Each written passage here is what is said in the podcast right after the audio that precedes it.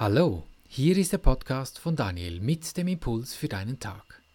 Schön bist du heute mit dabei im Klassenzimmer der Liebe, der Freude, des Friedens und des Glücks.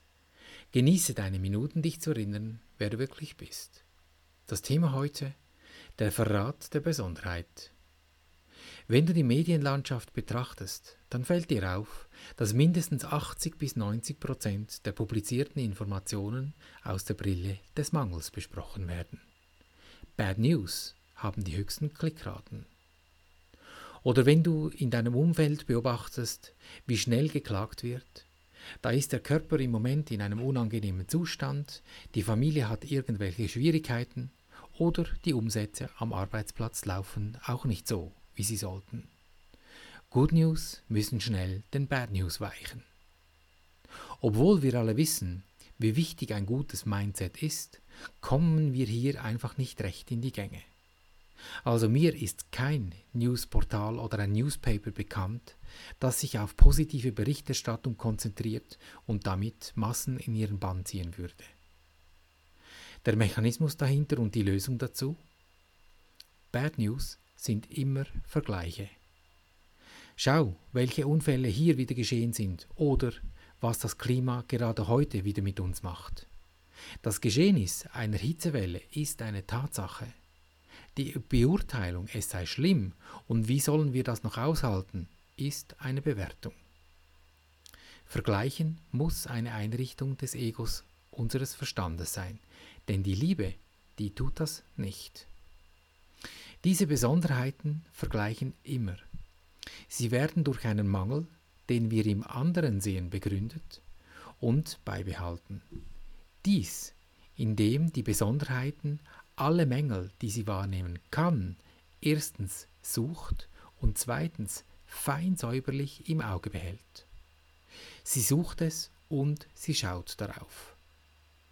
Wir übersehen dabei, dass der, der hier gerade klein gemacht wird, genau die Erlösung dieser Besonderheit ist.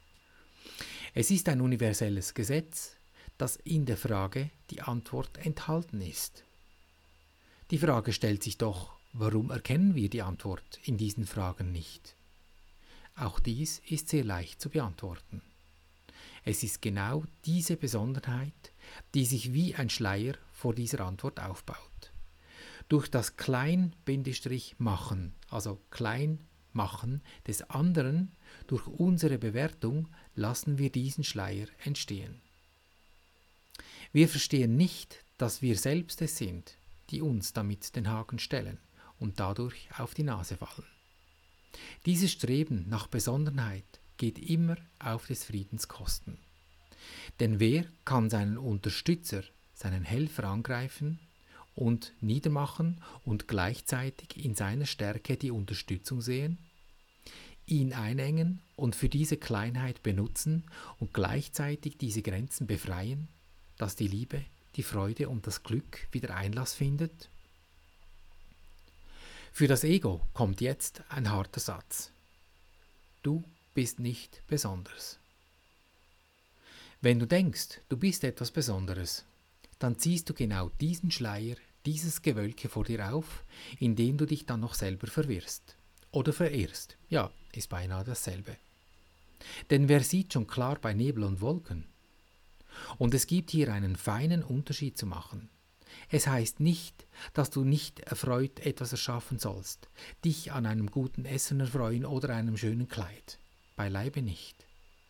Es heißt, dass du die Urteile, die du fällst über Menschen und Situationen, Urteile, die dich in den Mangel ziehen, dass du dies bewusst wahrnimmst, wann du dies tust. Auch hier, der Kampf gegen das Ego wirst du verlieren. Wenn du sagst, so, ab jetzt schaue ich nur noch die guten Nachrichten an, ja, das kannst du schon tun. Doch wesentlich ist, dass du erst einmal wahrnimmst, dass du ein Urteil gefällt hast. Wir haben dies in unserer täglichen Übung drin. Im ersten Schritt, da danke ich dem Universum, dass du mir gezeigt hast, dass hier etwas unrund läuft. Ohne ein Urteil zu fällen, warum mir das jetzt schon wieder passiert. Was immer geschehen ist, es ist ja schon geschehen und nicht mehr zu ändern. Doch meine Haltung dazu, die, die kann ich sehr wohl verändern. Selbst bei Themen, die weit zurück in meiner Vergangenheit liegen. Dann endet auch das ewige Verteidigen wollen der Besonderheiten und damit ist der erste Schritt oder der wesentliche Schritt im Grunde bereits getan. Vielleicht fällt es dir noch etwas schwer, Besonderheiten überhaupt zu identifizieren. Auch dies ist sehr einfach. Du erkennst es daran, dass ihre Botschaften für jeden eine andere Bedeutung haben, als es die Wahrheit oder die Tatsache zeigt.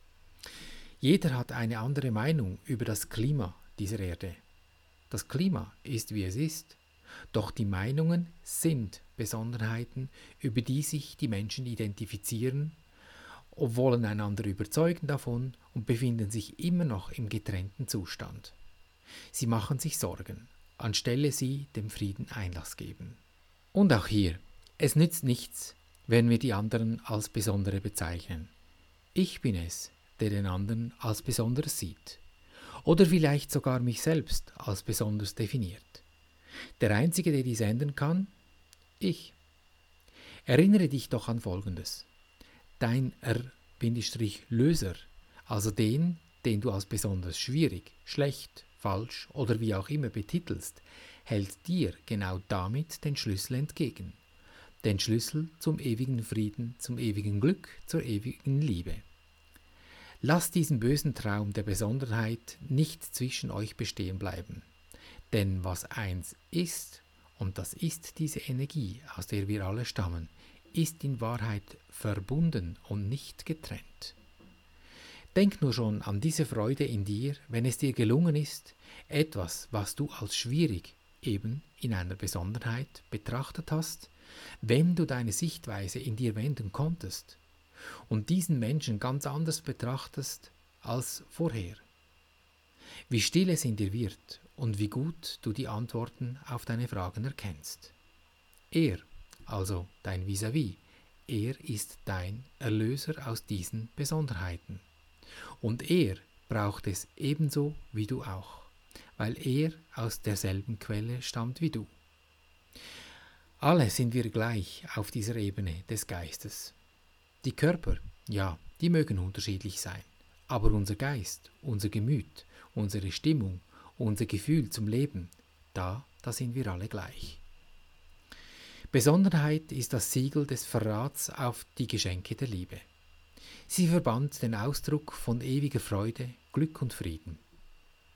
Solange wir dies pflegen, solange werden wir all die schlechten Nachrichten zuerst hören wollen. Schicken wir das ganze Wort wörtlich ins Licht eben, wenn wir die Stimmung heben, dann lichtet sich das Gewölke. Alles wird besser, schöner und lebensbejahend. Und heute habe ich dir einen Blick von außen auf die Menschheit mitgebracht. Einen tiefsinnigen, wie ich finde. Die Menschen sind es gewohnt, sich nur von festen, flüssigen und gasförmigen Elementen zu ernähren. Was aber machen sie mit dem brennenden, feurigen vierten Element, dem Licht? Nicht viel oder gar nichts. Sie wissen nicht, wie man sich von Licht ernähren kann, und dabei brauchen wir das Licht noch viel mehr als die Luft. Der Mensch muss das Licht aufnehmen, um sein Gehirn zu ernähren. Auch das Gehirn will essen, und das Licht ist seine Nahrung. Es erweckt jene Fähigkeiten, die uns erlauben, in diese universelle, ja göttliche Welt vorzudringen. Ihr werdet sagen, dass ihr durch das Essen, Trinken und Atmen euren ganzen Körper und auch das Gehirn ernährt. Ja, aber solange ihr euch begnügt, euer Gehirn nur mit festen, flüssigen und gasförmigen Elementen zu ernähren, obwohl es diese Elemente nicht am dringendsten braucht, werdet ihr euer Verständnis sehr stark einschränken. Es wird uns überliefert, dass Zarathustra eines Tages an den Gott Ahura Mazda die Frage stellte, wie sich der erste Mensch ernährte. Und Ahura Mazda antwortete, er aß Feuer und trank Licht. Nun denn, ist das nicht Grund genug, uns nur schon ein paar wenige Minuten pro Tag diesem Bereich unseres Daseins zu widmen und etwas zu üben daran? Ja klar. Also komm, nimm jetzt ein Ding vor dich hin, mental, an dem du heute üben möchtest. zu wenden, etwas, das nicht so gut ist, das in diese Bad News Kategorie gehört. Ich spreche für dich diese R-lösenden Worte aus diesen Begrenzungen. Wir machen uns im ersten Schritt bewusst und ich danke dir, Universum, dass du mich gehört hast. Ich wusste, dass du mich allzeit hörst. Es liefert mir ja den Schlüssel zu diesen Antworten. Dann gehe ich zum zweiten Schritt und übernehme die Verantwortung. Ist es das, was ich sehen möchte? Will ich das? Das Gute, das lassen wir laufen. Das etwas Schwierige, das nehmen wir uns zur Brust und gehen zum dritten Schritt und sagen, lieber Engel, denn unser Wesen, unser Projekt, unsere Situation, unser Körper, was immer es ist, ist alles eine Schwingung. Demzufolge auch Engel. Und Engel klingt ja wirklich schön. Und so machen wir einen Schritt aus diesen Besonderheiten heraus. Und daher, lieber Engel, Name, Friede und Freude biete ich dir an, damit ich in Frieden und Freude leben kann. Und dann lauschen wir einen Moment, sind still. Welche Bewegung dieses Wesen, dem du soeben dieses Fried, diesen Glück, diesen Frieden, diese Freude angeboten hast, wie sich dieses Wesen ändert. Vielleicht seine Haltung, vielleicht steht es auf, vielleicht kommt es dir entgegen, was immer es ist. Und diese Stimmung, wie wenn es schon gewesen wäre, diese gehst du in den vierten Schritt und dehnst es in deinem Herzen aus, kommst ins Fühlen, wie wenn es schon gewesen wäre, dehnst es aus zu 100 Prozent in deiner Wahrnehmung. Erkennst du die Stille dieses Augenblicks, wenn du dich 100 Prozent im gefühlten Endzustand befindest? Wenn du deine Sicht in dir gewendet hast? Kein Gedanke stört mir deinen Zustand. Gönn dir diesen Moment immer wieder durch deinen Tag. Deine entscheidende Lebensfrage, will ich glücklich sein, egal was passiert?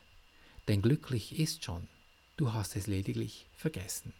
Erinnere dich. Und so behandeln wir unser Leben gleichermaßen auf allen drei Gebieten des Denkens, des Fühlens und des Handelns.